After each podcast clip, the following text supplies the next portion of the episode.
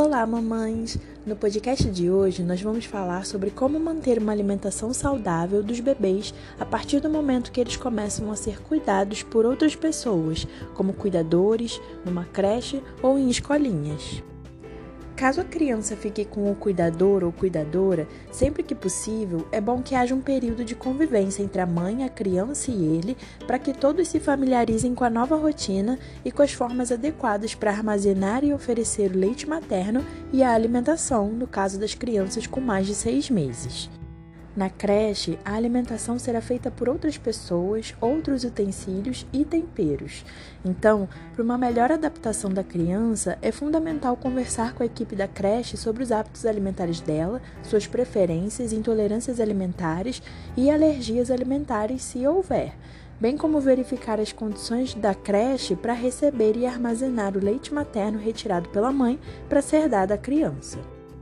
Já as escolas públicas e privadas devem seguir a legislação brasileira que exige o fornecimento de uma alimentação saudável para crianças durante o período escolar. É direito da família conhecer, acompanhar e opinar sobre o cardápio oferecido.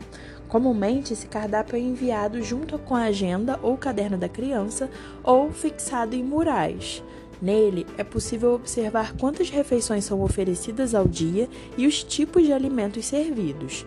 As refeições devem ser preparadas com base em alimentos como arroz, feijão, carnes, legumes, verduras e frutas, enquanto os biscoitos, achocolatados, refrigerantes, salgadinhos e guloseimas não devem estar presentes. Às vezes, esses alimentos não estão no cardápio diário, mas são utilizados em datas comemorativas ou compartilhados entre as crianças que levam um lanche de casa mas algumas estratégias podem ajudar a lidar com essas situações, como levar de casa opções como uma fruta ou outro alimento de que a criança goste, solicitar espaços para interação com nutricionistas e ou outros profissionais que atuam na creche ou na escola para discutir sobre a qualidade da alimentação e para a realização de atividades educativas sobre alimentação saudável.